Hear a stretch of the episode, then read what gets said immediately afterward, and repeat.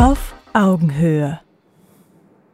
Liebe Community, herzlich willkommen zu dieser zweiten Spezialausgabe von Auf Augenhöhe, unsere Sendung Menschen 2020.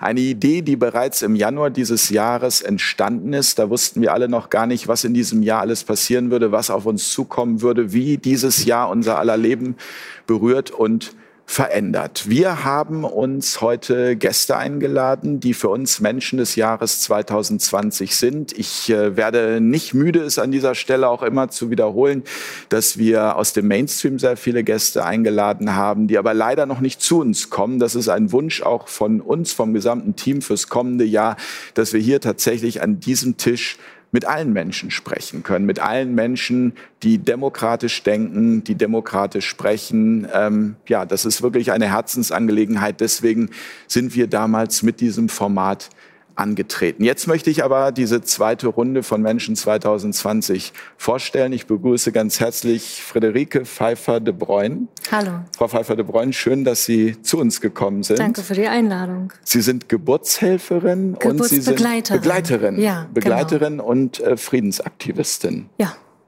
Herzlich willkommen. Danke. Ich begrüße ganz herzlich Dr. Bodo Schiffmann von der Schwindelambulanz Sinsheim, Herr Dr. Schiffmann. Außerdem, Sie sind äh, mit der Corona-Infotour in ganz Deutschland unterwegs. Schön, dass Sie es hier zu uns geschafft haben. Willkommen. Ja, vielen Dank, Herr Lehrich. Ich begrüße auch von Herzen Sebastian Götz. Sebastian ist Student der Psychologie in Ulm. Und äh, Sebastian hat eine Dokumentation gedreht, äh, die Zerstörung des Corona-Hypes Wobei wir heute gar nicht so sehr über Corona sprechen wollen, sondern vor allem über den Menschen, Sebastian Götz. Schön, dass Sie da sind, Herr Götz. Vielen Dank für die Einladung, Herr Lehrich. Und last but not least, äh, der Rechtsanwalt äh, von Querdenken Ulm, Markus Heinz. Hallo, Herr Heinz. Hallo. Ich grüße Sie ganz herzlich. Danke für die Einladung. Freut mich, hier zu sein. Auch Ihnen ein äh, Willkommen und an Sie habe ich auch gleich die erste Frage, die ich auch an meine anderen Gäste stellen möchte. Wenn Sie jetzt mal zwölf Monate zurückblicken, wie war Ihr Leben damals? Ja, so zwölf Monate zurückgeblickt, da hatte ich eigentlich so ein bisschen die Arbeit zurückgefahren, ähm, Kanzlei gewechselt, wollte ein bisschen weniger arbeiten, ein bisschen um die Welt reisen, also hatte komplett andere Lebenspläne, ja, wollte nicht nur den ganzen Tag unterwegs sein, am Computer sitzen und habe dann auch vor zwölf Monaten war ich dann noch im Urlaub in China, in Kambodscha und in Thailand und hätte mir natürlich nie träumen lassen, dass äh, gewisse Dinge, die ich dort beobachtet habe, dann Monate später in Deutschland auch beobachten muss. Also wollte dann eigentlich noch in, im März nach Costa Rica in Urlaub. Und ja, dann kam diese ganze Corona-Geschichte und dann haben sich die Dinge doch relativ schnell komplett geändert. Darüber wollen wir später im Detail ähm, sprechen. Frau Pfeiffer de Bruyn, Ihr Leben vor einem Jahr, heute vor einem Jahr. Heute vor einem Jahr war mein Leben sehr meditativ. Ich war in Rekonvaleszenz nach einer jahrelangen Krankheit, die mich auch ähm, an den Rand meines Lebens gebracht hat, also wo eine Weile nicht feststand, ob ich es überhaupt überleben werde. Und vor einem Jahr ziemlich genau war ich so weit, dass ich das Gefühl hatte, so jetzt habe ich wieder gesundheitlich festen Boden unter den Füßen und kann mich einigermaßen wieder auf den Alltag konzentrieren. Das heißt, es drehte sich im Grunde alles darum, wie werde ich gesund, wie bleibe ich gesund, was brauche ich dafür, um ähm, ja, einen Sinn im Leben zu sehen. Nach so, so einer einschneidenden Erfahrung war das mein Lebensinhalt. Herr Götz, vor einem Jahr hätten Sie sich vorstellen können, dass Sie da mal Dokumentationen über ein Virus drehen? Niemals. Das hat, das hat jegliche meine Vorstellungskraft gesprengt. Vor einem Jahr war ich ein ganz normaler Student und ähm, ja, hab auch, war auch äh, meditativ unterwegs, habe gerade Yoga angefangen und äh, habe einfach gedacht, so alles läuft zu seinem Weg und ähm, hätte mir nie träumen lassen, dass jetzt im Jahr 2020 die Welt so dermaßen verrückt spielt und ja, und dass ich heute hier sitzen würde, es ist also für mich Wirklich, also unglaublich. Hätte ich mir niemals träumen lassen. Herr Dr. Schiffmann, äh, Sie betreiben die Schwindelambulanz und verzeihen Sie mir diesen Wortwitz. Ähm, ist Ihnen äh, heute schwindelig? Ja, ähm, weil die Welt durchdreht. Das ist äh, das, weshalb sich meine Welt in den letzten zwölf Monaten auch komplett auf den Kopf gedreht hat. Das passt eigentlich schon ganz gut. Und ähm, ja, wenn ich sagen soll, wie meine Welt vor zwölf Monaten aussah, ich hatte überlegt, dass ich habe ja mit der Schwindelambulanz ein Konzept aufgestellt, was in der Form nicht sehr häufig vorkommt. Und ich habe Patienten fachübergreifend oder behandle Patienten fachübergreifend mit Schwindelerkrankungen, und zwar Patienten, denen sonst niemand hilft und denen man sagt, sie würden sich ihre Krankheit einbilden. Und ich gehe mit strengen wissenschaftlichen Kriterien daran und finde auch in den allermeisten Fällen die Ursache für diese Sache. Und äh, der Grund, warum mir vielen Patienten nicht geholfen ist, äh, ist einfach, weil dieser Bereich der Medizin sehr stiefmütterlich behandelt wird. Und ich hatte gerade ein Konzept ausgearbeitet und auch schon komplett erarbeitet mit Vorträgen und ähnlichem, um anderen medizinischen Berufen, und zwar nicht nur Ärzten, sondern auch Physiotherapeuten, Heilpraktikern, Krankengymnasten, ähnliches, ähm, die Möglichkeit zu geben, Schwindelpatienten effektiv zu behandeln. Weil manchmal geht es ganz einfach, manchmal reicht ein Telefongespräch, um einem Patienten tatsächlich zu helfen, wenn man versteht, welche Symptome zu was führen. Ähm, und das hatten wir ich sag wir, weil wir mehrere waren, ausgearbeitet gehabt und wollten das so quasi als Kurse, das Wissen weitergeben, weil ich bin jetzt 52 und äh, man muss sich klar sein, dass das Leben nicht endlos ist, sondern das Leben ist eine selbstlimitierende Geschichte. Und wenn man, ein, wenn man Erkenntnisse hat, die vielleicht für andere hilfreich sein könnten, dann sollte man sie weitergeben. Das heißt, man sollte dieses Wissen nicht für sich behalten, sondern weitergeben. War ja auch einer der Gründe, warum ich meinen Schwindelambulanz-YouTube-Kanal überhaupt hatte, um Menschen Hilfe zur Selbsthilfe zu gehen, um Sachverhalte zu erklären. Und ich hatte mich darauf gefreut, Kurse zu machen, Menschen beizubringen, wie sie genauso wie ich Schwindelpatienten effektiv behandeln können.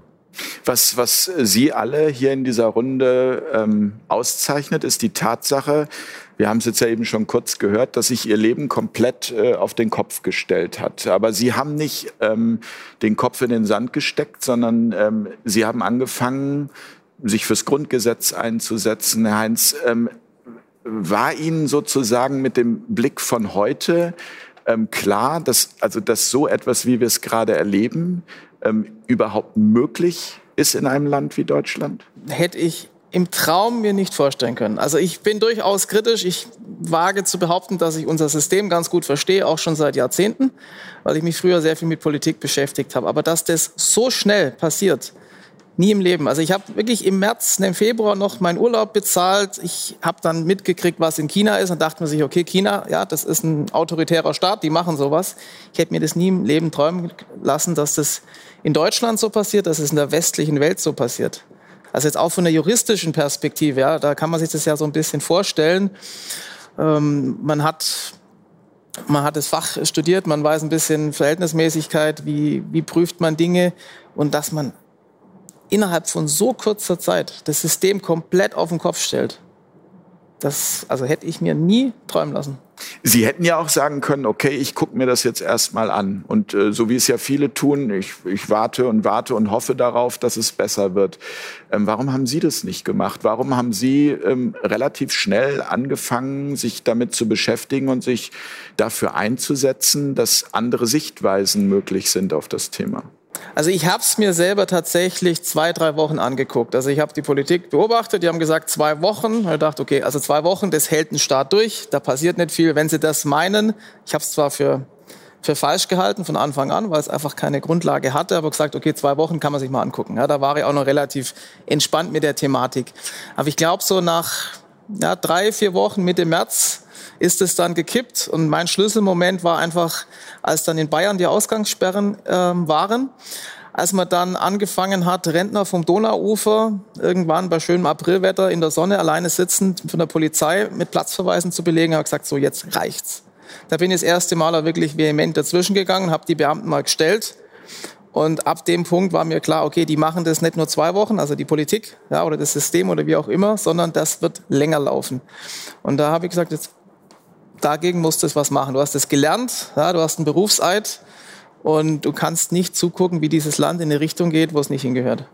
Frau Pfeiffer de Bruyne, gab es bei Ihnen auch so einen Jetzt reicht's Moment? Gab es auch, ja. Wann war der und warum? Ähm, kurz nach dem Beginn des Lockdowns Bei mir ähm, war der ähm, Verlauf ein bisschen anders, weil ich durch meine Erkrankung ja mich zur Risikogruppe gezählt habe und zuerst im Januar, Februar und Anfang März ähm, einigermaßen alarmiert war. Und ich habe mich dadurch aber ganz intensiv mit ähm, Prävention beschäftigt. Ich habe mich auch durch meine Erkrankung mit ähm, Epigenetik, also äh, wie wir selber durch unsere Ernährung und durch wie Umwelteinflüsse Gene verändern. Genau und ähm, habe mich da ähm, in der Tiefe auch mit dem Immunsystem beschäftigt und habe mir ganz viel Informationen gesucht ähm, bei Ärzten, die sich auch in Bezug auf Covid-19 mit Behandlungsmethoden und Präventionsmethoden beschäftigen.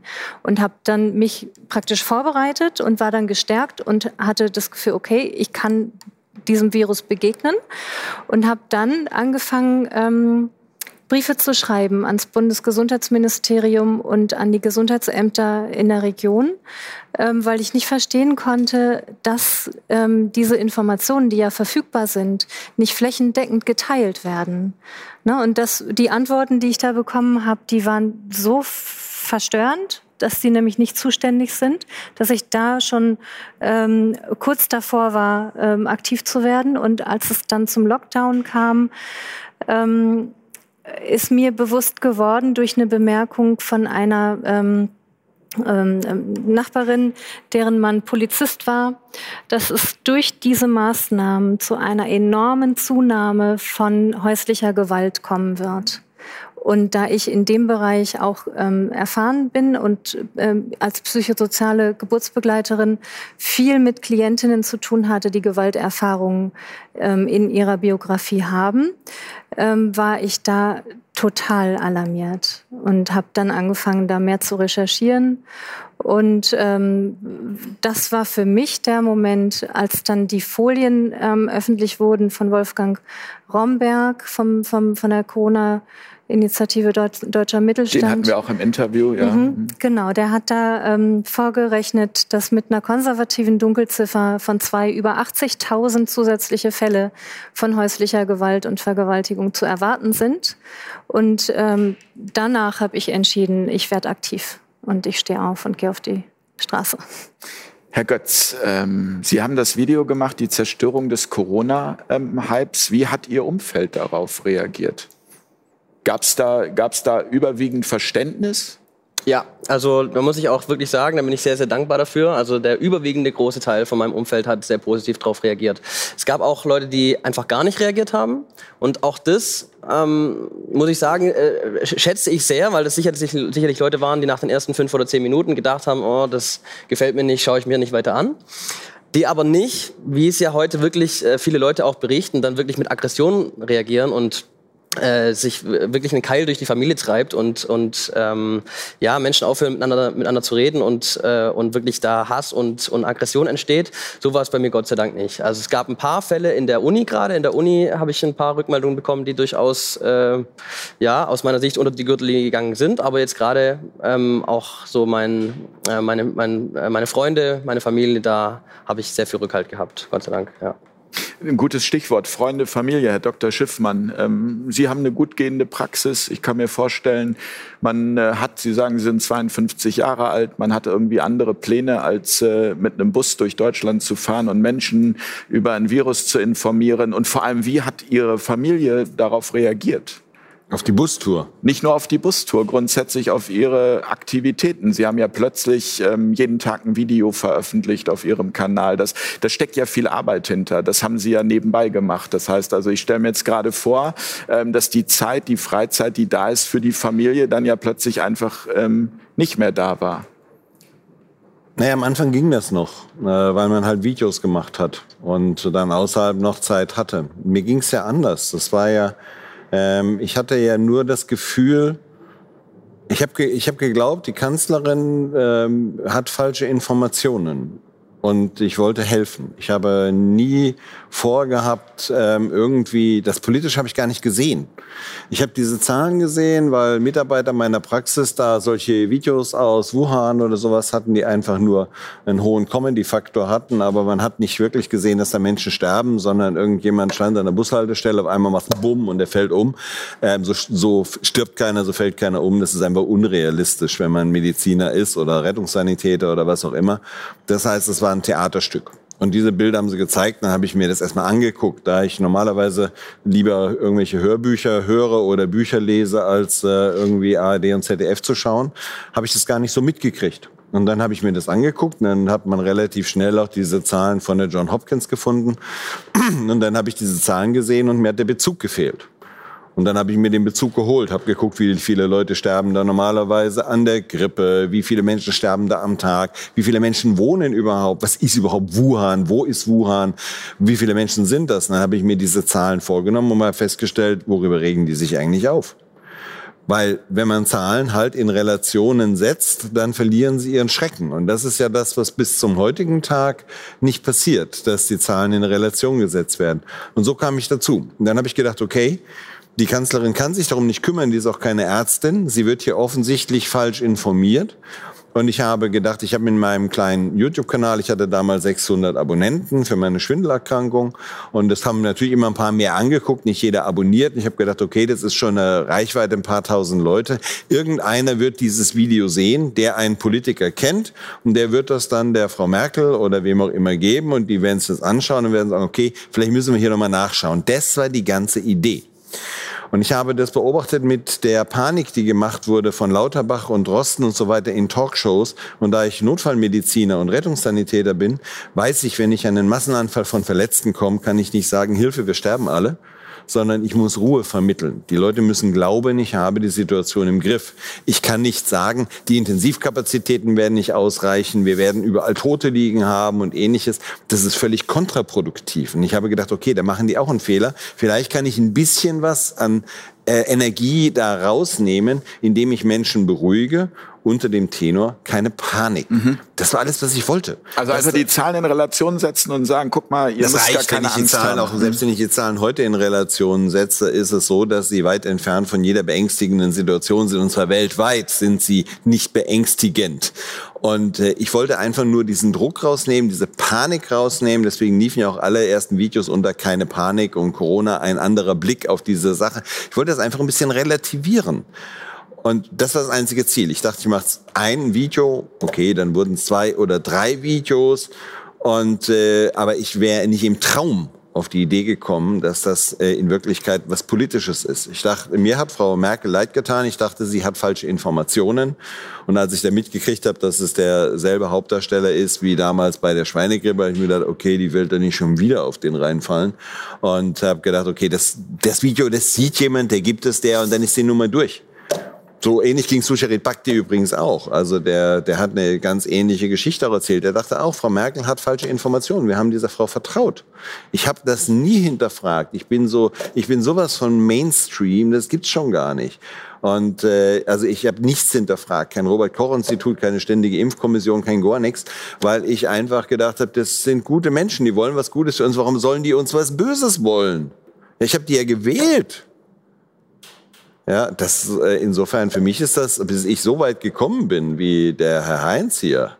Äh, Gottes Willen, also das war für mich meilenweit entfernt. War Ihnen das denn, Herr Heinz, sofort klar, dass das eine politische, oder an, andersrum gefragt, ab welchem Zeitpunkt ist es Ihnen klar geworden, dass es eine politische Dimension hat? Also ich habe es von Anfang an ganz stark vermutet, wobei der Jurist da ja immer aufpasst, dass er Dinge nur behauptet, wenn er sie auch belegen kann. Aber wenn man mich so nach meiner privaten Meinung dazu fragt, also ich habe schon zu denen gehört, die gesagt haben, da, da läuft irgend, ja, vielleicht nicht ein Plan, aber irgendeine Agenda durch.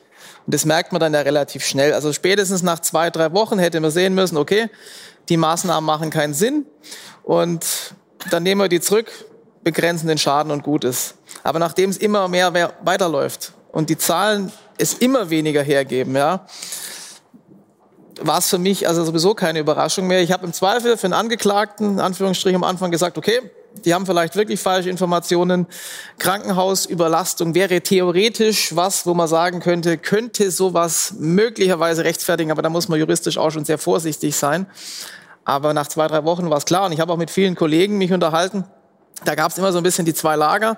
Der eine hat gesagt, okay, das ist irgendwo geplant oder zumindest gefördert von irgendjemand im Hintergrund, äh, NGOs von der Wirtschaft, von, von Teilen der Wirtschaft, wie auch immer. Wäre ja auch nicht das erste Mal, das wird ja nun mal Wir versucht. haben ja die Schweinegrippe immer, 2009 schon mal gehabt. Ja. Also die Blaupause liegt ja vor, die Protagonisten sind teilweise oder sogar vielfach die gleichen. Ja, da war auch schon ein Dr. Wodak da, da war auch der Professor Drosten schon da. Und es ist ja jetzt nicht so, dass es völlig überraschend kommt. Und deshalb für mich war es ziemlich schnell klar, dass hier was nicht stimmt. Ja? Und ich habe am Anfang mit dem einen oder anderen Kollegen dann immer diskutiert. Der eine sagt, nee, das ist ein kollektives Fehlverhalten oder Versagen und die kommen jetzt aus der Nummer nicht mehr raus. Ich habe eigentlich immer gesagt, mir ist es wurscht. Mich interessiert nur juristisch, passt es, was hier passiert oder nicht. Nicht hat jemand einen wirtschaftlichen Nutzen daraus oder es ist ein Zufall oder es ist ein kollektives Versagen. Aber inzwischen ist es so offensichtlich, dass hier wirtschaftliche Interessen dahinter stehen, dass politische Interessen dahinter stehen. Also unabhängig davon, wie es am Anfang war, inzwischen ist es seit vielen Monaten rein vorsätzlich, was hier passiert. Und zwar vorsätzlich zum Schaden ja, der ganzen Nation letztlich.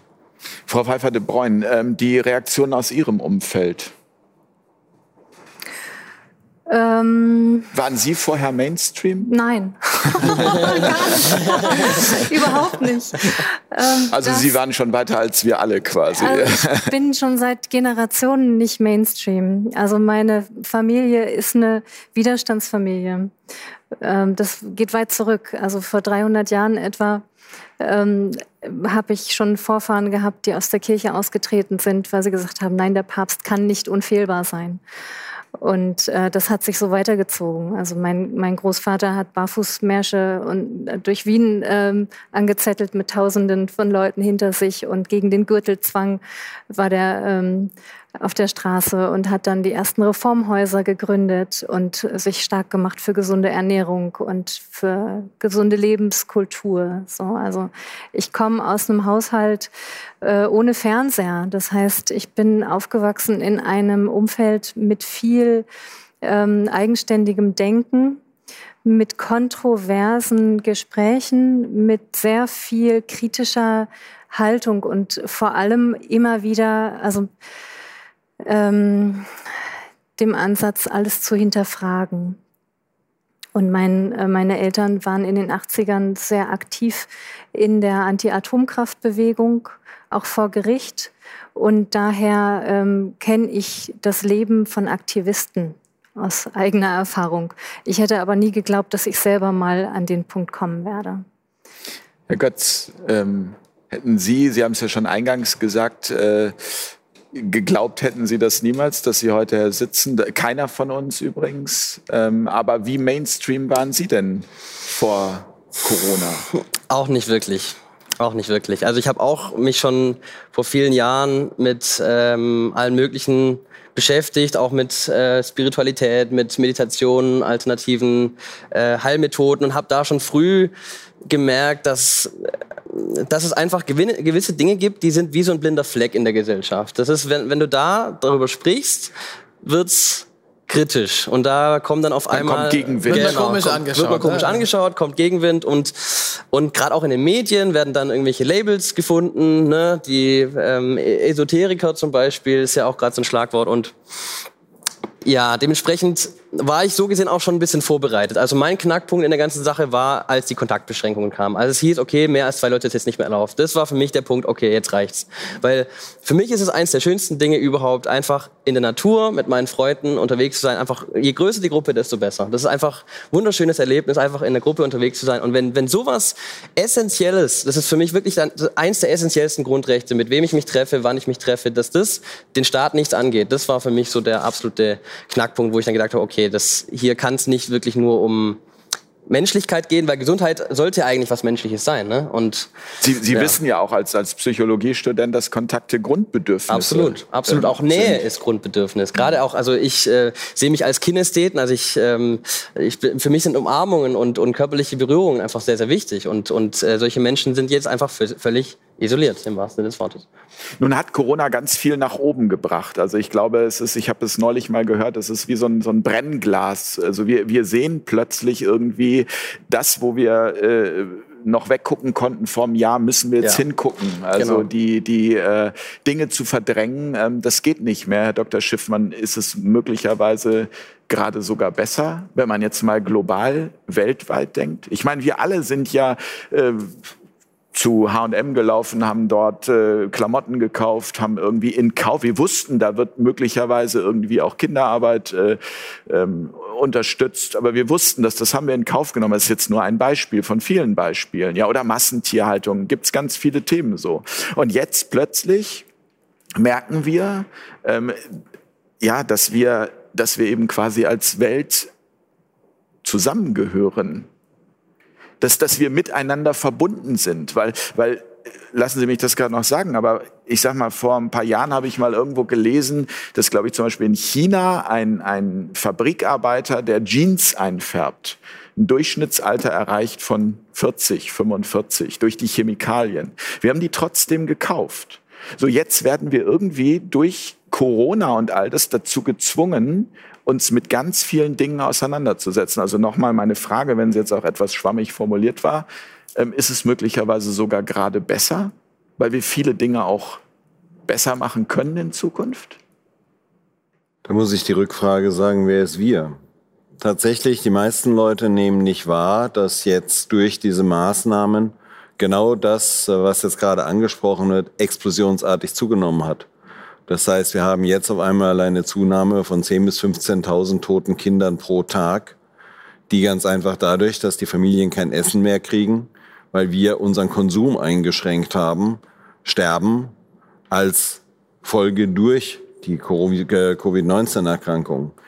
Das heißt, wir haben eigentlich der, der Mainstream, die meisten Menschen haben den Fokus verloren. Für mich ist es äh, allerdings durchaus ein Segen, also wenn man es geschafft hat, ähm, hinter den Vorhang zu blicken und mal hinter den Kulissen zu sehen, wie das Ganze aufgebaut ist, dann hat das ja auch was sehr Spannendes. Also es ist ja durchaus so, dass ich ein, quasi einen Crashkurs in Verschwörungstheorie durchmachen musste innerhalb von drei Monaten, was andere Leute über 15 Jahre machen, habe ich mir mal kurz in drei Monaten quasi reingezogen und diese ganzen internationalen Verquickungen mit Nestle und sonstigen Sachen war mir nicht so bekannt. Ja, ich wusste das alles nicht, weil es geht an einem vorbei. Da hat man so schöne heile Welten, alles funktioniert, man fährt in Urlaub, alles ist schön. Ähm, insofern für mich ist es gut, weil äh, für mich jetzt sich der Horizont erweitert und es macht Spaß, immer einen Stein nach dem nächsten weiter umzudrehen und immer tiefer in den Kaninchenbau hineinzugehen und festzustellen, was man alles nicht gesehen hat. So wie beim Zauberkünstler, dem ich in die Karten schauen kann und äh, dann halt sehe, wie die Illusion eigentlich aufrechterhalten wird. Also insofern hat es für mich was Gutes, für die Gesellschaft nicht. Die Gesellschaft nimmt es nicht wahr. Es wäre schön, es wäre so. Bringt mich an den nächsten Punkt. Wir haben im Prinzip haben wir nur ein Corona-Problem. Das ist die Presse. Politik wäre machtlos ohne die Presse. Ja. Ja. Nur die Presse ist das einzige Übel in diesem Land. Das heißt, die, die Menschen kriegen nämlich genau diesen Blick, den Sie jetzt angesprochen haben, verwehrt. Sie sehen ihn nicht. Sie sehen nicht, dass durch diese Sachen jeden Tag viel mehr Menschen sterben, als man heilt und dass Kinder sterben in großen Mengen, was mich als liebenden Vater ähm, natürlich im Besonderen trifft. Das ist äh, komplett verhinderbar, diese ganzen Sachen, die hier auf der, auf der Welt passieren. Und ähm, was vorhin die Frederike gesagt hat, mit, den, äh, mit der Zunahme an Gewalt in Familien gegen Frauen, gegen Kinder, äh, gegen alles Zunahme von Suiziden und dies, all, all das, dieser Vorhang ist dicker geworden und die Leute sehen immer weniger. Die Leute sehen nur noch Todeszahlen und kriegen erzählt von ähm, Infizierten, die keine sind, sondern Inzidenzen und es wird eine Pandemie aufgeblasen und die Menschen kommen da nicht raus. Das große Problem ist ja, die Menschen haben Angst. Und wer macht die Angst? Nicht Frau Merkel, ist die viel zu schwach zu. Kann die nicht, auch nicht Herr Drosten. Es ist die Presse. Und diese Presse, die keine Kontrollfunktion mehr hat, sondern nur noch eine Propagandafunktion, ist das ganze Problem in diesem Land. Und wie lösen wir das, Frau Pfeiffer de Bruyn? Sie sind ja, wir haben es im Vorgespräch, es geht um, es geht um, um auch die Zukunft, Visionen. Also wie, wie kommen wir wieder zusammen? Auch, auch dieses Projekt immer wieder ist ein Projekt, Fair Talk, um miteinander mhm. zu sprechen. Aber es gelingt uns nicht. Es gelingt uns nicht. Ich muss erst einmal widersprechen, weil für mich ist nicht nur die Presse das Problem. Und ich sehe schon, dass dieses Brennglas da ist. Ähm, und was mich sehr freut, ist, dass das Thema strukturelle Gewalt aufgedeckt wird und in den Fokus kommt. Und diese versteckte Gewalt, strukturelle Gewalt ist so Gewalt irgendwie zwischen den Zeilen, kann man ja, sagen. Ja, und Gewalt, die systematisch angelegt ist, also im System. Also man spricht zum Beispiel, um das der Community zu erklären, für die, die das nicht kennen, in Schulen von struktureller Gewalt. Genau, weil alle Schülerinnen und Schüler durch ein System durch gepresst werden, was überhaupt nicht ihrem Naturell entspricht. Wir Menschen sind unglaublich unterschiedlich. Aber um durch dieses Schulsystem zu kommen, muss man sich auf eine Art anpassen, die ähm, einem Gewaltakt gleicht. Und ähm, mein ähm, Schwerpunkt sind die Frauen und ähm, im Speziellen die gebärenden Frauen. Und ähm, es gibt schon seit Jahrzehnten strukturelle Gewalt im Kreissaal beispielsweise, ähm, die ein riesengroßes Tabuthema ist. Da gibt es im November immer den Tag ähm, der, der ähm, Roses Revolution, wo Rosen abgelegt werden vor den äh, Kreissälen, wo Frauen Gewalt angetan wurde. Und das ist überhaupt kein Einzelfall. So, und diese strukturelle Gewalt, die wird jetzt sichtbarer, weil es noch einen Schritt äh, heftiger ist durch die Masken während der Geburt ne? oder auch die äh, Beschränkung, dass die Partner nicht dabei sein dürfen. Und dann sind die Hebammen noch mehr ähm, gestresst durch diese ganzen Maßnahmen, die Hygienemaßnahmen und dadurch wird die Begleitung viel, viel schwieriger. Und eine Geburt, das, ich schweife jetzt einmal kurz ab, weil mir das Thema sehr, sehr wichtig ist. Ne?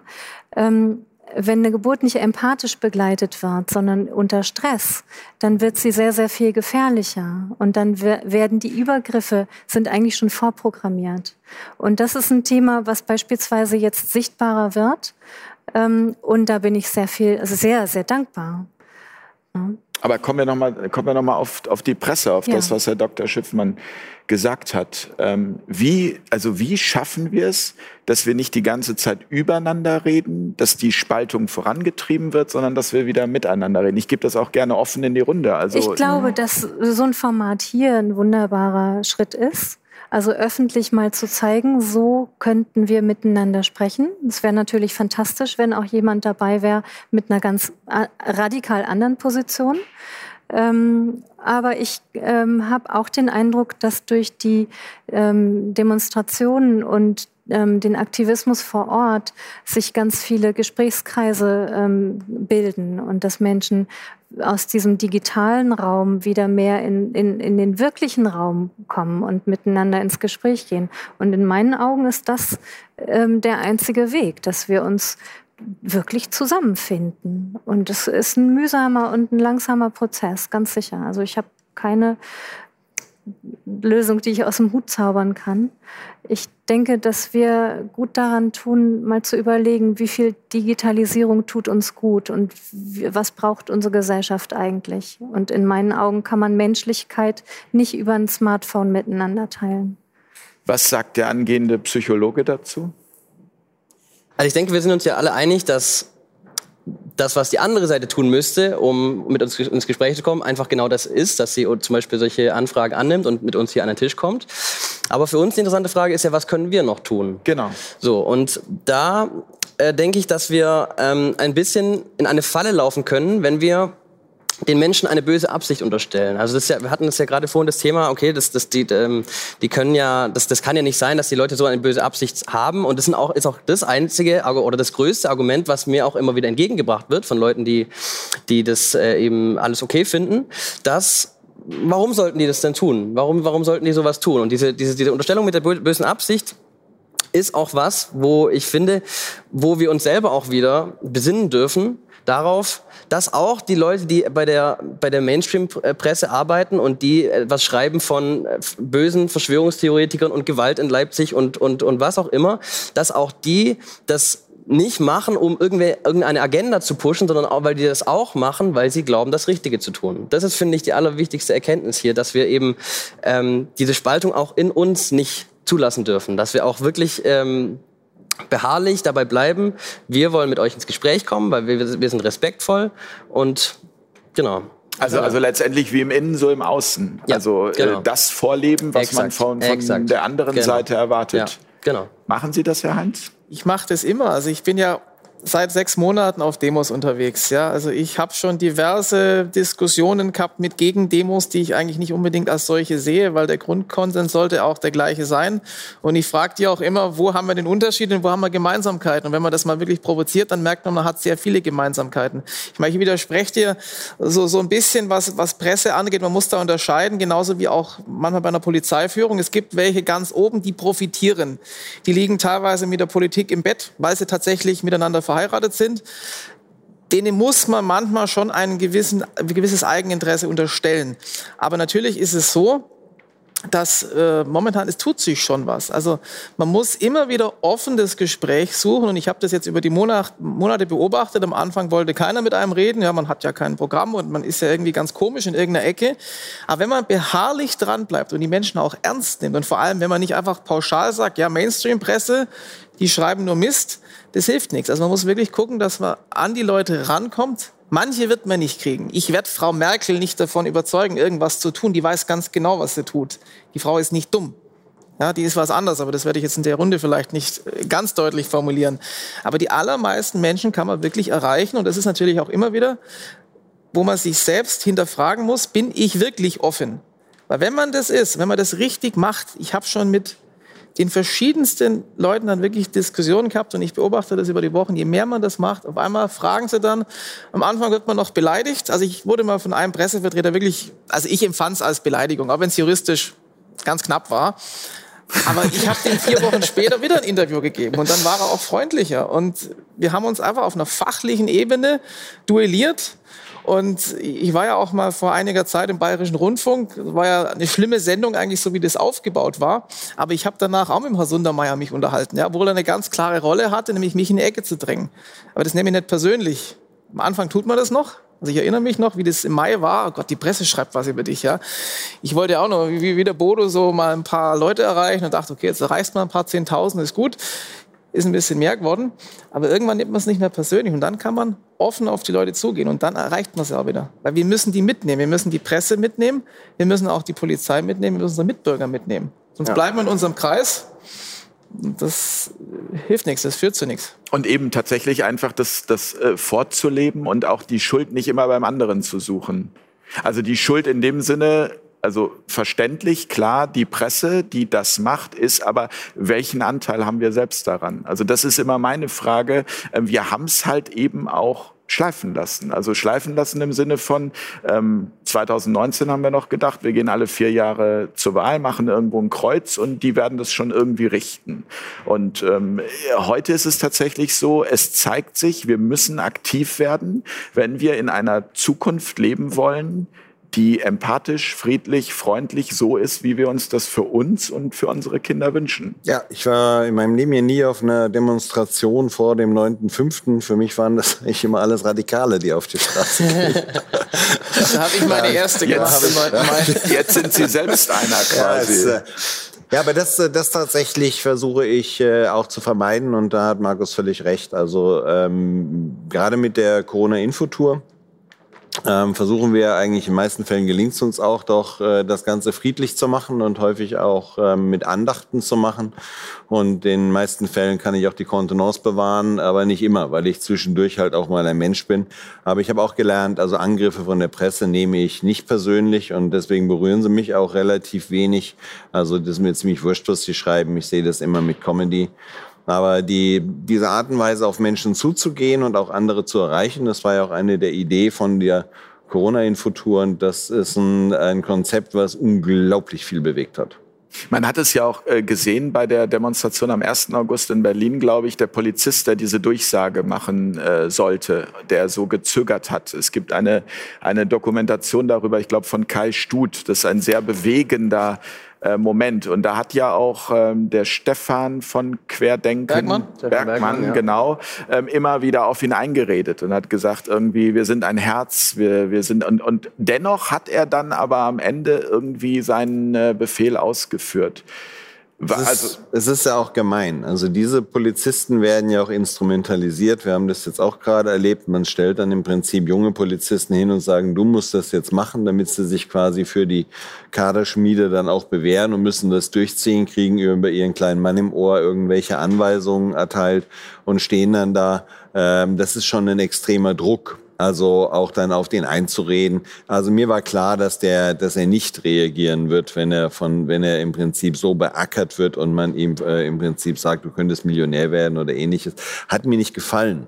Also es hat mir nicht gefallen. Mir hätte gefallen, man man lässt ihn in Ruhe, das spricht zwischendurch mit ihm. Ich war ja auch auf der Bühne. Ich habe mit, äh, mit den Menschen auch geredet. Wir waren alle, nee, du warst nicht auf der Bühne. Doch, ich war auch. auch auf der Ja, Bühne. wir waren alle waren auf alle der auf der Bühne.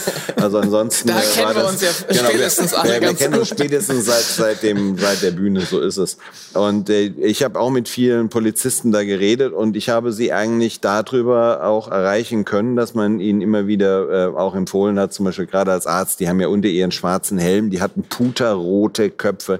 Ich habe auch zu dem Einsatzleiter da gesagt, gehen Sie bitte mal in den Schatten, lassen Sie sich auswechseln, Sie kriegen von uns gerne was zu trinken, ist gar kein Problem. Sie fallen hier um. Sie, sie sind wirklich gesundheitlich gefährdet.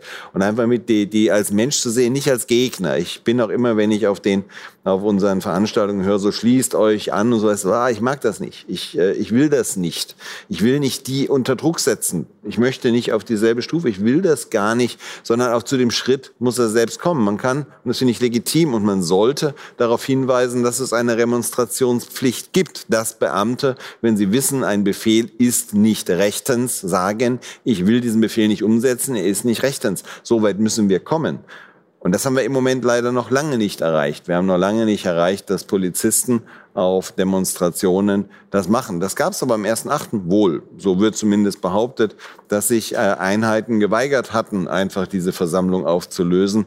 Ist für mich aber Hörensagen. Also ob das tatsächlich stattgefunden hat, weiß ich nicht. Also am 29.08., das habe ich von vielen gehört und ich kriege diese Informationen ja normalerweise auch zugespielt aus verlässlichen Quellen. Also da hatten sie definitiv Probleme, die Hundertschaften herzukriegen. Also am 29.08., da war ich ja mitten im Kampf sozusagen drin. Und da gab es eigentlich nur, es waren am Ende fünf Hundertschaften noch da mindestens und nur eine aus Berlin, die dafür bekannt ist, hat halt stunk gemacht. Alle anderen haben sich doch sehr, sehr zurückgehalten. Und viele, die sie nachgefordert haben, sind nicht mehr gekommen. Also da haben wir sehr, sehr gute Quellen, weil wir von der Polizei Informationen ohne Ende kriegen. Also da passiert schon relativ viel. Natürlich ist der Schritt auf einer Demo zu sagen, ich mache jetzt hier nicht mehr mit, das wäre ein historischer, ja. Also den Preis in Anführungsstrichen, den habe ich auch schon mal ausgelobt. Also irgendeiner muss dann halt mal sagen, nein, ich gehe da jetzt nicht mehr mit. Klar. Ja, weil es wird immer mehr gemacht und ich weiß nicht, wie weit es der Staat noch eskalieren äh, möchte. Und da muss halt irgendein Polizist mal sagen, oder Bürger in Uniform, wie man sie besser nennen sollte, weil die sind, nachdem sie fertig sind, auch einfach nur Bürger. Ich mache jetzt hier nicht mehr mit, also auch aktiv. Jetzt reicht's. Hier ist eine rote Linie und Chef, da gehst du selber drüber. Das ist das, was ich mir eigentlich irgendwann mal wünsche bei diesen ganzen, also wirklich grob rechtswidrigen Dingen, die hier passieren. Und das kann ich eigentlich ganz gut beurteilen. Das haben wir jetzt äh, ja auch einmal geschafft auf unserer Tour. Dass einer, der dazu bedungen war, wir ihn im Prinzip mehrfach auf die Demonstration haben gesagt, jetzt ist der Zeitpunkt, dass man remonstriert, sonst geht das mit Ihnen heim. Holen Sie Ihren Vorgesetzten hierher. Das hat er auch gemacht. Also insofern, dass äh, der, der Druck war dann für ihn so groß, dass er wusste, er will diesen Schritt nicht weitergehen. Und äh, da ziehe ich auch meinen meinen Hut vor ihm. ich wollte gerade sagen, das erfordert ja unglaublich viel Mut. Absolut. Und, Ich hab- und hm? Habe ihm das danach auch nochmal gesagt. Ich habe dann danach nochmal ein Gespräch und habe hab das gesagt, dass ich äh, unglaublichen Respekt davor habe und äh, dass, dass er das gut gemacht hat, dass er das gemacht hat. Und das hat er, er hat sich, er hat sich auch bei mir bedankt. Also es ist, äh, ist schon so, dass, äh, dass er dann auch die Hilfe gebraucht hat, dass wir gesagt haben, jetzt demonstrieren. Ich habe es übrigens auch diesem Polizeiführer gesagt. Ich habe dem gesagt, Sie haben auch als auch wenn Sie hier jetzt der Dienstgruppen oder was auch immer Leiter sind, auch Sie haben eine Remonstrationspflicht.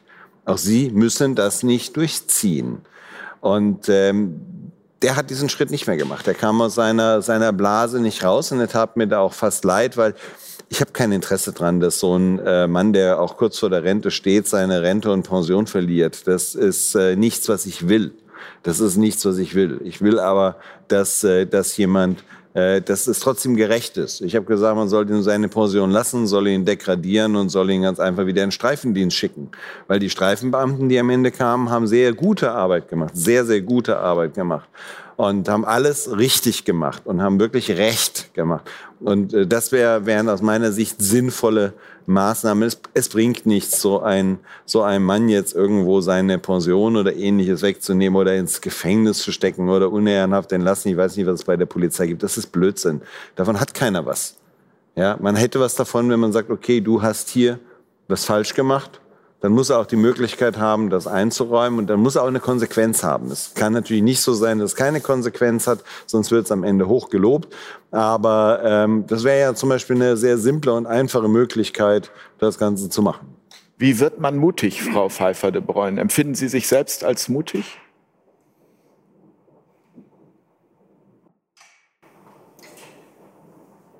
Ähm, manchmal. muss ich wirklich drüber nachdenken, weil in den Situationen, die man vielleicht im Nachhinein als mutig bewertet, ähm, habe ich oft den Eindruck, ich mache einfach das, was jetzt gerade richtig ist. Ich habe Werte und die spüre ich ganz klar.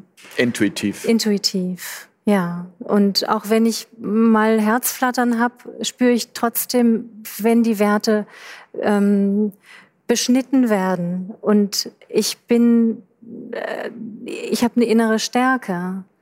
Und ich glaube, dass, ähm, ja, vielleicht ist das Mut, dass ich dann dazu stehe und ähm, auch das Herzflattern aushalte oder auch die Angst ähm, wahrnehmen und aushalte und trotzdem da bleibe und trotzdem Entscheidungen treffe, die man dann mutig nennen kann. Es ist ja schon mutig zu sagen, ich, ich, ich mache eine Vorgabe nicht mit, also im Kleinen. Ich setze zum Beispiel die Maske nicht auf. Oder also hm. das erfordert ja schon äh, Mut. Und viele, viele Menschen, naja. die wahrscheinlich einfach ähm, gerne ähm, anders handeln würden, handeln aber nicht, weil sie Angst vor den Konsequenzen haben. Aber also was sind denn die Konsequenzen? Ich glaube, ähm, dass viele Menschen das nicht zu Ende denken. Und wir sind ja Herdentiere. Das heißt, wir denken zuerst mal drüber nach, was denken die anderen über mich. Aber ich habe mein ganzes Leben ähm, in einem Rebellenhaushalt verbracht, also meine Kindheit und bin später immer andere Wege gegangen. Und dadurch war es mir immer im Grunde viel, viel wichtiger, was ich fühle, als das, was andere über mich denken. Und das ist vielleicht eine, eine Prägung, äh, die besonders ist. Aber wie erreicht man das? Also, also ich kann es zum Beispiel nur sagen, weil, weil Sie das so, so schön sagen, das ist etwas, was mich die ersten 40 Jahre, ich werde jetzt 50 äh, dieses Jahr, begleitet hat, dass es mir immer wichtig war, was andere über mich denken. Und ich habe hab danach mein Leben sehr stark ausgerichtet. Und dann hatte ich einen Schicksalsschlag in der Familie und dieser Schicksalsschlag hat dazu geführt, dass ich plötzlich gemerkt habe, wie gut es ist, mutig zu sein, Nein zu sagen und auch klar Position zu beziehen. Also ich war schon. Bei mir war es der Schicksalsschlag. Ja, ich war schon als Jugendliche mal sehr, sehr schwer krank, fast tot.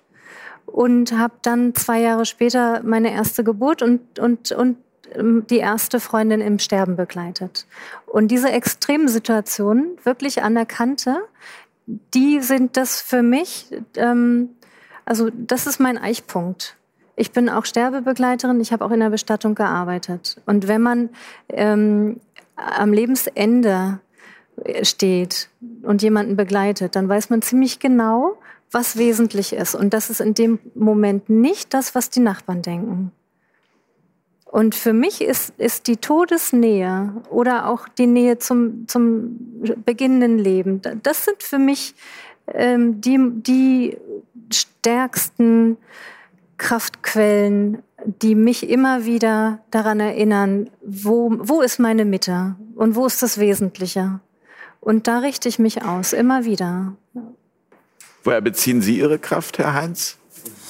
Das ist eine gute Frage. Schlafen Sie gut und viel im Moment? Also ich befürchte, man sieht es auch heute wieder, dass ich nicht ganz so viel geschlafen habe, wie ich vielleicht sollte, weil das war in den Sie letzten sind geschminkt. Monaten geschminkt, ja. Äh, Ich bin in den letzten Monaten natürlich etwas weniger zum Schlafen gekommen als in der Zeit davor, weil gerade durch diese Demonstration, da ist es manchmal wirklich so, dass man nächteweise nur drei, vier Stunden schläft. Ja. Auch Dinge, die ich nicht mehr tun wollte, aber manchmal muss es halt so sein. Ja, wo zieht man die Energie her? Also die rein körperliche Energie, ich glaube, das ist relativ einfach, wenn man wirklich hinter einer Sache steht und weiß, dass man das Richtige tut. Also da geht noch viel, viel mehr. Also was manchmal schwieriger ist, ist, glaube ich, wirklich dann das auch psychisch durchzuhalten und solche Geschichten. Aber auch dieses Angstthema, was ja die meisten Leute haben. Die Men Men Menschen haben von zwei Sachen momentan meines Erachtens Angst. Was denken die anderen von mir? Und wirtschaftliche Folgen. Die ganz große Masse glaubt sicherlich nicht mehr, sie wird jetzt hier an irgendeinem grippeartigen Virus sterben. Das beobachte ich seit, ich denke mal seit Mitte Mai. Da gab es so, so einen Wechsel bei uns. Äh, hat man das in Ulm richtig gut gemerkt. Die Leute sind lockerer geworden. Und ja, das Thema, was denken andere über mich, das habe ich vor einem Jahr für mich schon so ein bisschen abgeschlossen. Also ich habe viele Bücher mal immer wieder gelesen zu diversen Themen und immer wieder kam vor, ja, mal Komfort Komfortzone verlassen, ja. Einfach Dinge tun, die wehtun, ja, die man sich bisher nicht getraut hat. Und wenn man das mal ein paar Mal macht und das immer und immer, immer wieder macht, ja, ich hätte mir vor drei Jahren nicht denken können, dass ich mal in einem Hostel übernachte, ja. Das war für mich eine Überwindung. Das, äh, heutzutage kann ich darüber nur noch lachen, ja. Das erste Hostel, wo ich übernachtet habe, in, in Kalifornien, vor, ich glaube 2018 war es. Und ein Jahr später bin ich durch Südostasien gezogen mit einem 40-Liter-Rucksack, vier Wochen. Also man muss die Dinge einfach tun, vor denen man Angst hat. Und dann stellt man fest, dass diese, diese Angst in aller Regel nur eine archaische ist, äh, die, wie Friederike schon gesagt hat, irgendwo aus längst vergangenen Zeiten kommt, wo man halt, wenn man aus der Herde ausgestoßen wurde, war das ein Todesurteil. Das war vor, Jahr, vor Tausenden von Jahren so. Und das ist die Angst, die wir immer noch haben heutzutage, die aber in unserer reellen Welt eigentlich keinen Platz mehr hat. Und mit der wird ja auch oft medial gespielt. Und wenn man da immer wieder sich das vergewissert und feststellt, hier gibt's keine Todesgefahr, nur weil mein Nachbar denkt, was ist denn das jetzt für einer? Oder weil die Zeitung schreibt, da hat er jetzt das wieder gesagt. Dann sieht man das sehr, sehr locker. Und dann lebt sich's auch um ein Vielfaches besser. Also raus aus der Vernunft. Vernunft würde ich jetzt gar nicht sagen, raus aus der Komfortzone. Weil es ist ja, für mich ist es keine Vernunft, einfach nur zu sagen, oder einfach nur etwas nicht zu sagen, weil ein anderer irgendwie negativ drüber denken könnte. Raus aus der Konformität. Ja. Das ist doch nicht die Vernunft, sondern das ist der Wunsch, nicht aufzufallen. Naja, vernünftig sein ist ja schon, hat ja sowas schon von irgendwie angepasst sein. Vernünftig. Ich bin jetzt irgendwie ähm, ganz angepasst und schwimme nicht gegen den Strom. Das hat für mich nichts mit Also vernünftig für mich auch sein nicht, also zu tun. widerspreche ich auch. Das ist Angepasstheit und Konformität. Das hat nichts Widersprechen mit alle bitte mal Handzeichen. Gut, ich ziehe die Frage zurück. Wir lassen sie trotzdem drin und schneiden es nicht raus. Also manche, manche sagen ja vielleicht, dass es vernünftig wäre. Das ist das, was so Eltern einem dann immer sagen. Jetzt ist doch vernünftig, wenn du jetzt einfach mal nicht dich so weit aus dem Fenster lehnst und dann kommst du mal beruflich weiter und dies und das und lauter so Blödsinn. Naja, meine Mutter hat immer gesagt, es wäre vernünftig, wenn ich Lehrer geworden wäre. Da hast du einen schön sicheren Beruf. Ja, mein Vater das wollte immer, dass ich zur Polizei gehe. Ja, Und das, und das ist doch ein Thema unserer Zeit, die Sicherheit. Und gerade jetzt dieses Jahr. Wir geben unser Leben auf für vermeintliche Sicherheit. Und da habe ich nie mitgemacht. Also ich bin schon mit 17 Jahren ausgebrochen aus diesem Sicherheits... Äh, Denken. Denken aus diesem vorgezeichneten Ablauf, weil mir diese Ellenbogenmentalität in der Schule so zugesetzt hat. Ich wollte gerne kooperieren mit meinen Klassenkameraden und natürlich geht's eigentlich drum, wer ist der Beste. Und da habe ich gesagt, okay, ich mache da nicht mehr mit. Ähm, ich möchte die Welt sehen und ich möchte die Schönheit sehen und ich möchte über Philosophie sprechen und über, ähm, über Glück. Und da hat keiner mitgemacht an der Schule. Und dann bin ich gegangen und bin Aber erst es- mal sieben Jahre auf Reisen gewesen, wo ich auch keine Sicherheit hatte. Und ähm, ich bin immer wieder an so Punkte gekommen, wo ich mich entscheiden musste. Gehe ich jetzt den, den normalen Weg oder gehe ich den Weg, der mir viel, viel interessanter er erscheint, aber ich weiß überhaupt nicht, was dabei rauskommt. Liegt, liegt sozusagen hinter der Angst vielleicht sogar der Sinn des Lebens, Herr Götz? Ja, da ist durchaus was dran. Und ich würde auch äh, zu dem Thema Mut nochmal sagen, dass so ein bisschen das Kontragefühl zu Mut ist ja oft auch Scham.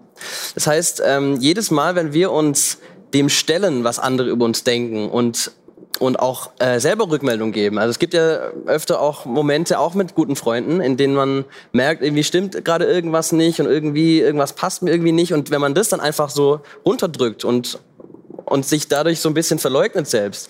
Das sind die Momente, in denen man das stärkt, in denen man diese Energie stärkt von mh, mm, was andere Leute von mir denken, ist, ist, ist wichtiger als das, was ich denke. Und in dem Moment, in dem man das anspricht und in dem man äh, sagt, hey, gibt's da irgendwas, also da, da, da war was, das hat irgendwie das und das in mir ausgelöst, und indem man da offen drüber spricht, das sind die Momente, in denen man diese Energie des Mutes weiter kultiviert. Also sich verletzlich zu genau, zeigen. Exakt, genau. Die Hosen zeigen, runterzulassen, wie man. Genau, genau. So zu zeigen, dass man selber sagt. einfach nur ein Mensch ist und einfach nur auch wie jeder andere Mensch äh, geliebt werden möchte, aber dass man eben auch so seine Grenzen hat. Genau, dieser Spagat. Das ist ja das, was man einem in der Schule völlig aberzieht und auch im Berufsleben. Da muss man immer nur praktisch der Beste, der Schnellste, der Stärkste sein. Also gerade bei Männern ist es extrem, man darf nie irgendwo Schwäche zeigen. Ja. Und da geht halt sehr viel verloren, einfach auch zwischenmenschlich. Ja. Also das ist ein ganz, ganz wesentliches Thema. Ja. Also man, man macht eine Show letztlich. Und wofür eigentlich? Ja. Wofür? Also ich habe in der Zeit in der Bestattung ähm, äh, selber erlebt, dass unser Leben auch sehr kurz sein kann. Wir haben da Kinder beerdigt, wir haben junge Frauen beerdigt, wir haben junge Familienväter beerdigt, wir haben natürlich auch Alte beerdigt.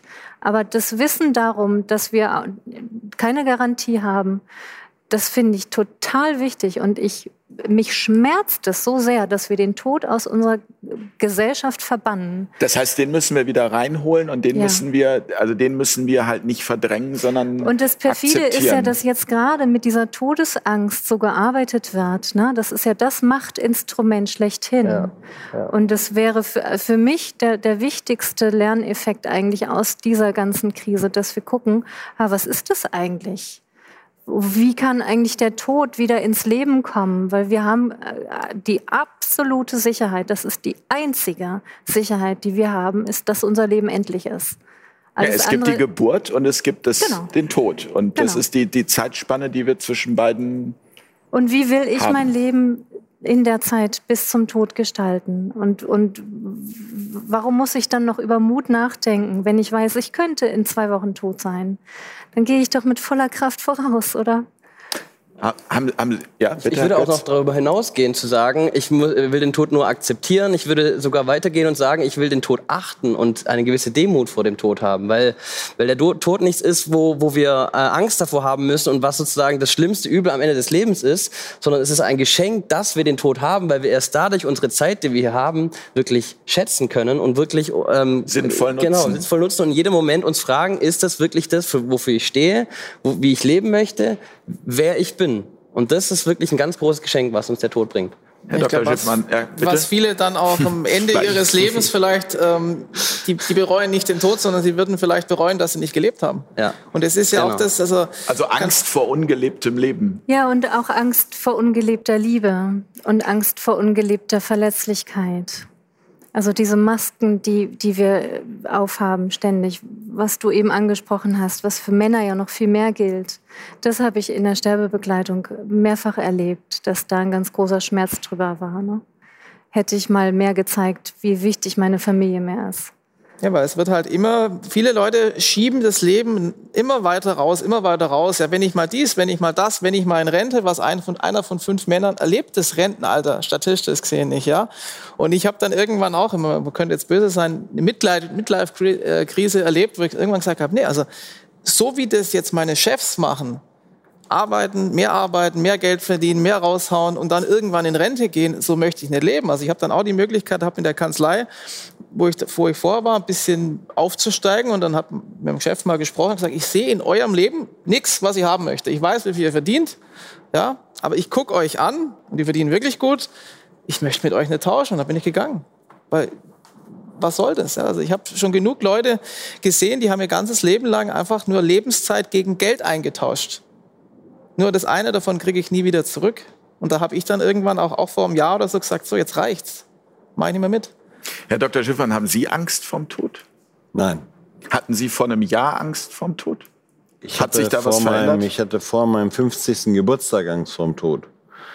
Also ich habe äh, ab dem 49. Geburtstag eigentlich ähm, angefangen und habe äh, ziemlich viele Bücher gelesen und zwar äh, auch mich sehr intensiv mit verschiedenen Religionen beschäftigt, mit Philosophien beschäftigt, mit Stoikern beschäftigt, mit Wirtschaftslehre beschäftigt, mit Rhetorik beschäftigt, mit äh, ähm, auch der Epigenetik beschäftigt und ähnlichen Geschichten. Also ähm, habe da so viele hundert Bücher als Hörbuch äh, gehört oder halt auch gelesen und habe ähm, darüber auch die Angst vor dem Tod ähm, verloren, die ich früher hatte die ich aber nicht mehr habe. Und ähm, das ist auch eine Sache, die in dieser Corona-Zeit ähm, auch auf mich zugekommen ist, weil ich da auch so meinen Zusammenbruch zwischendurch mal hatte, wo ich auch am Ende meiner Kraft war. Und dann habe ich das erste Mal ernsthaft gebetet und seitdem habe ich keine Angst mehr. Das heißt, wenn wir die Angst vom Tod gesellschaftlich verlieren würden, wäre das System so, wie es gerade ist, gar nicht mehr möglich, oder?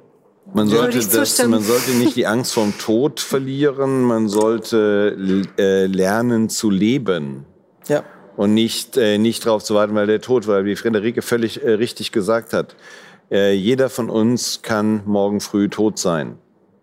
Und das wissen wir alle nicht. Und wir können es auch alle nicht beeinflussen. Wir glauben ja nur, wir könnten über irgendetwas die Kontrolle übernehmen. Das ist ja auch der Spiegel von Covid-19, dass Leute sich wünschen, sie könnten die Kontrolle übernehmen und benutzen dazu ein, nennen wir es mal Talisman, der als Maske verkauft wird, der einem die Illusion vorgaukelt, man könnte Einfluss nehmen. Das ist auch so wie ein Wetterbericht. Ein Wetterbericht ist eigentlich die Illusion, dass ich das Wetter bestimmen könnte. Nein, kann ich nicht. Der Wetterbericht trifft auch häufig nicht zu. Und ich kann auch mit einer Maske nicht die Covid-19-Erkrankung in irgendeiner Weise beeindrucken oder ähnliches.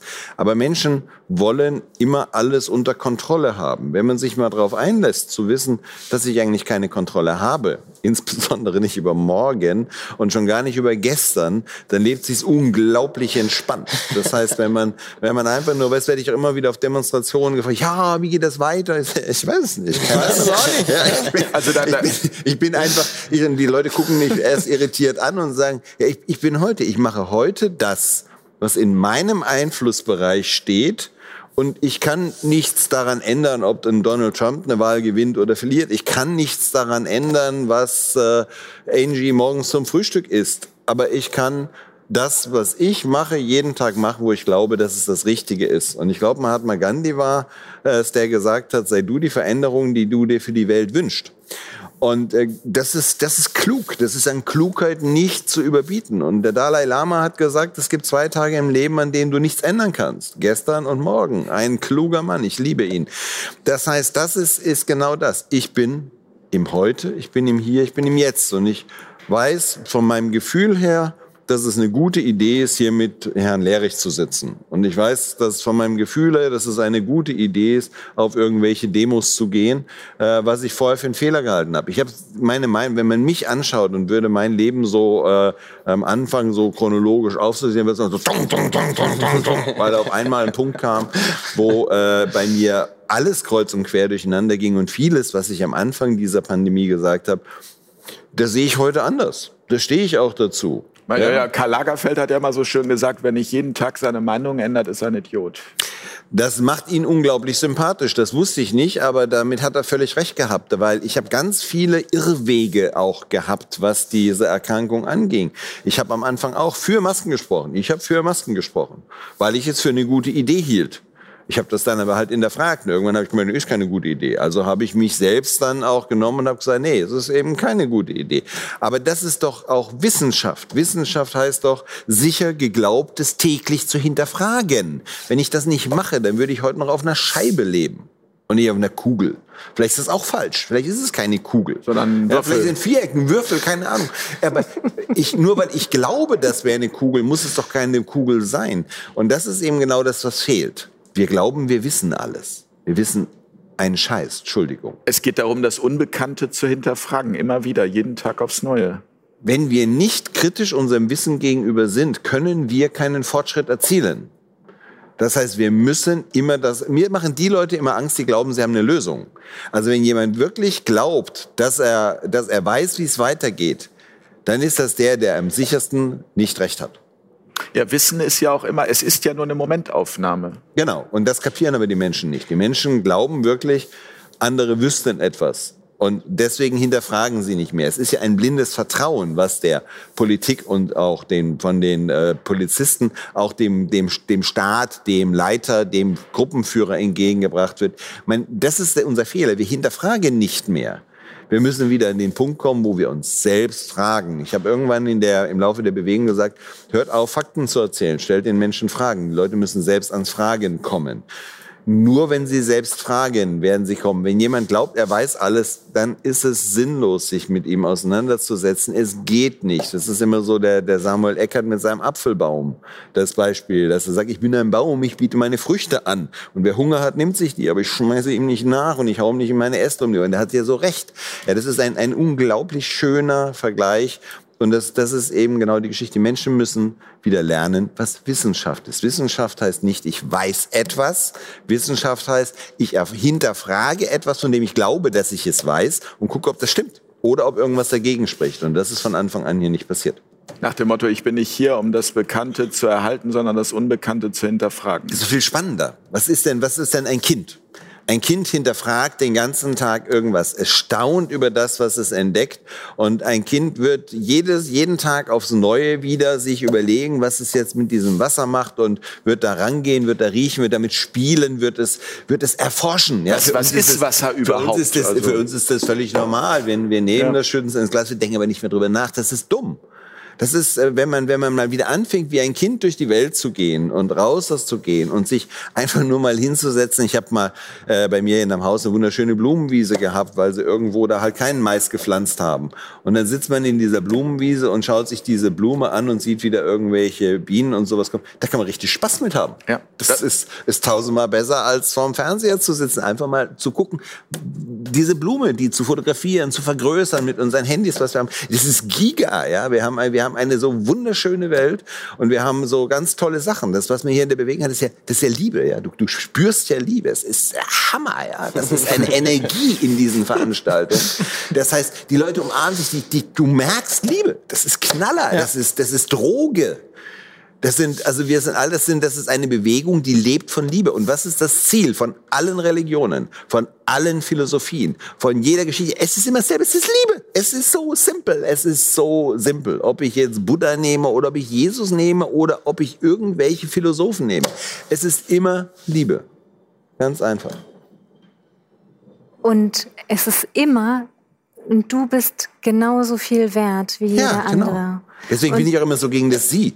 Ich, hab, ich war früher jemand, der immer für Sie total, ich habe total auf Sie gestanden. Mittlerweile auf der Demo ist jeder, der kommt irgendwie, ich habe hab da so eine, so eine Omi, die ist 89, die ist auf jeder Veranstaltung, auf jeder Veranstaltung, ganz egal wo in dieser Republik ich bin, die hockt in der Herr ersten Dr. Reihe. Schiffmann, der Ton, der Ton rebelliert gerade. Wenn Sie weiter den Tisch so schlagen, dann äh, hören Sie Ihre Worte nicht. Ich bin, ich, bin, ich bin halt völlig, ich bin halt völlig begeistert. Und die, die, die duzt mich auch und ich duze sie und wir sind einfach, wir sind eine Menschheits Familie und ich käme nicht auf die Idee, zu meinem Bruder sie zu sagen. Jens. Bodo, wollen wir uns das Du anbieten? Nein, das haben wir. Wir, wir haben uns schon mal geduzt. Ja. Aber, aber ja, gut, das ist immer so. Ich gerne. Jens. Hallo. Markus. Sebastian. Sebastian. Friederike. Jens. Jens. Ja. Wie schön. Es geht und es macht Spaß, ja. weil es ist Freude. Wir erleben und das ist, da ist, äh, da war Berlin 29.8. und 1.8. Das war ein Fest der Liebe, des Friedens und alle haben sich, es gab niemand, der gesagt hätte, mein Name ist Professor Dr. Schlag mich tot, sondern das gab es nicht. Und das gibt es in dieser Bewegung nicht. Das heißt, da kommt einer, da stehe ich in, in Mainz irgendwo vom Bus, steht mir einer, sagt, du kann ich auch was sagen? Sag ich, klar, wer bist du denn? Ich bin Professor Dr. bla bla bla. Gibt er mir eine Karte aus der Uni Mainz. Da ist nichts dabei. Und das Erste, was Susharit Bhakti gesagt hat zu mir, der hat gesagt, als ich angefangen habe in meinem Institut, war das Erste, was ich abgeschafft habe, die Titel. Der ist nicht, der war in seinem Institut, wo er Leiter war, der war nicht Professor Dr. Susharit Bhakti. Das war Suscharit. Knaller, oder? Hammer. Der, der hätte jeden Grund, sich Professor Doktor anreden zu lassen. Markus, äh, gut, ne? Das ist ja oftmals schwierig mit dem Umswitch. Ne? Markus.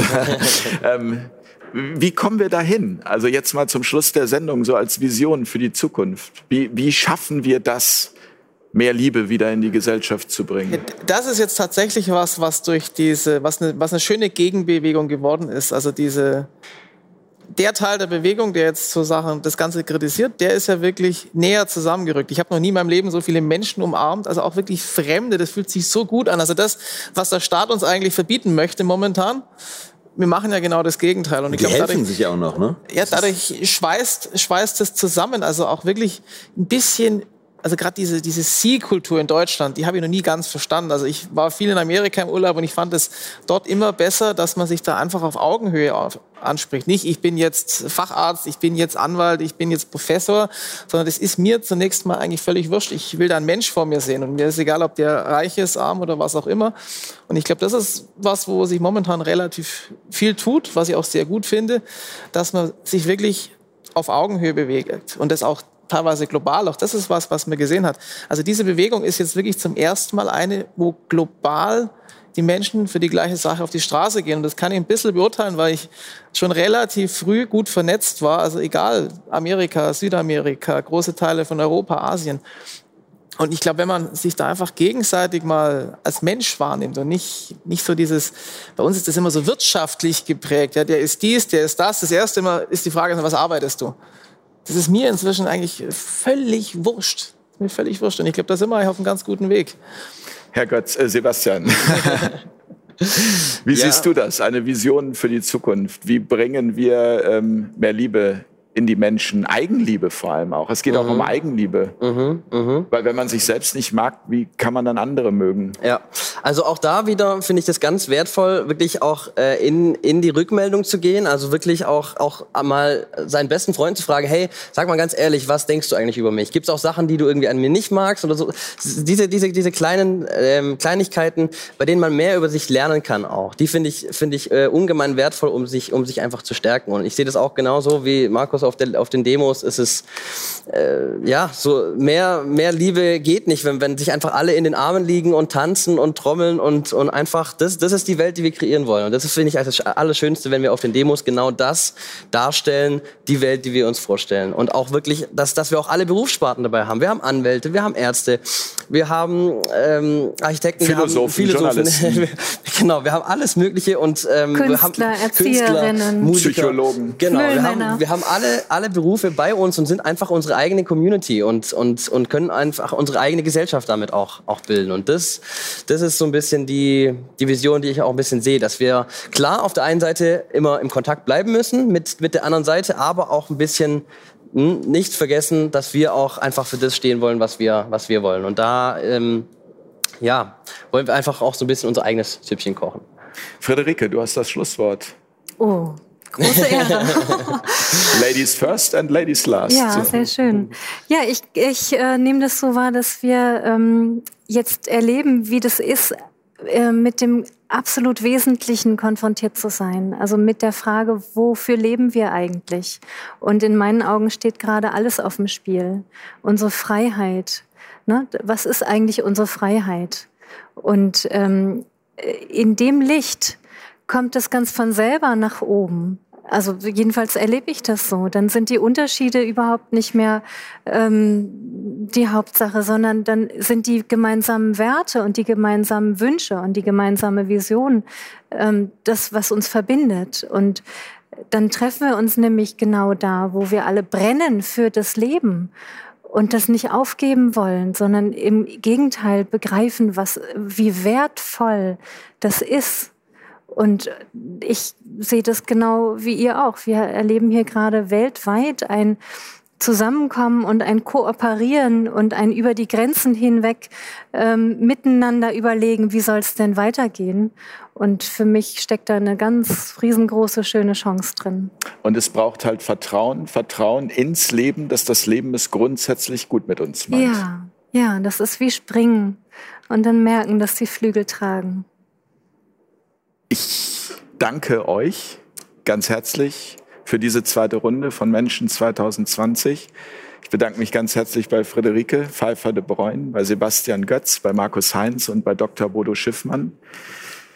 Ich danke euch fürs Zuschauen. Vielen Dank für die tollen Gespräche, die wir hier haben. Danke für eure Unterstützung immer wieder an dieser Stelle, die wir auch dringend benötigen für Auf Augenhöhe, für Fair Talk TV, damit wir gut in die Zukunft kommen. In diesem Sinne, alles Gute. Dankeschön. Gute Nacht. Danke. Tschüss. Tschüss. Tschüss. Auf Augenhöhe.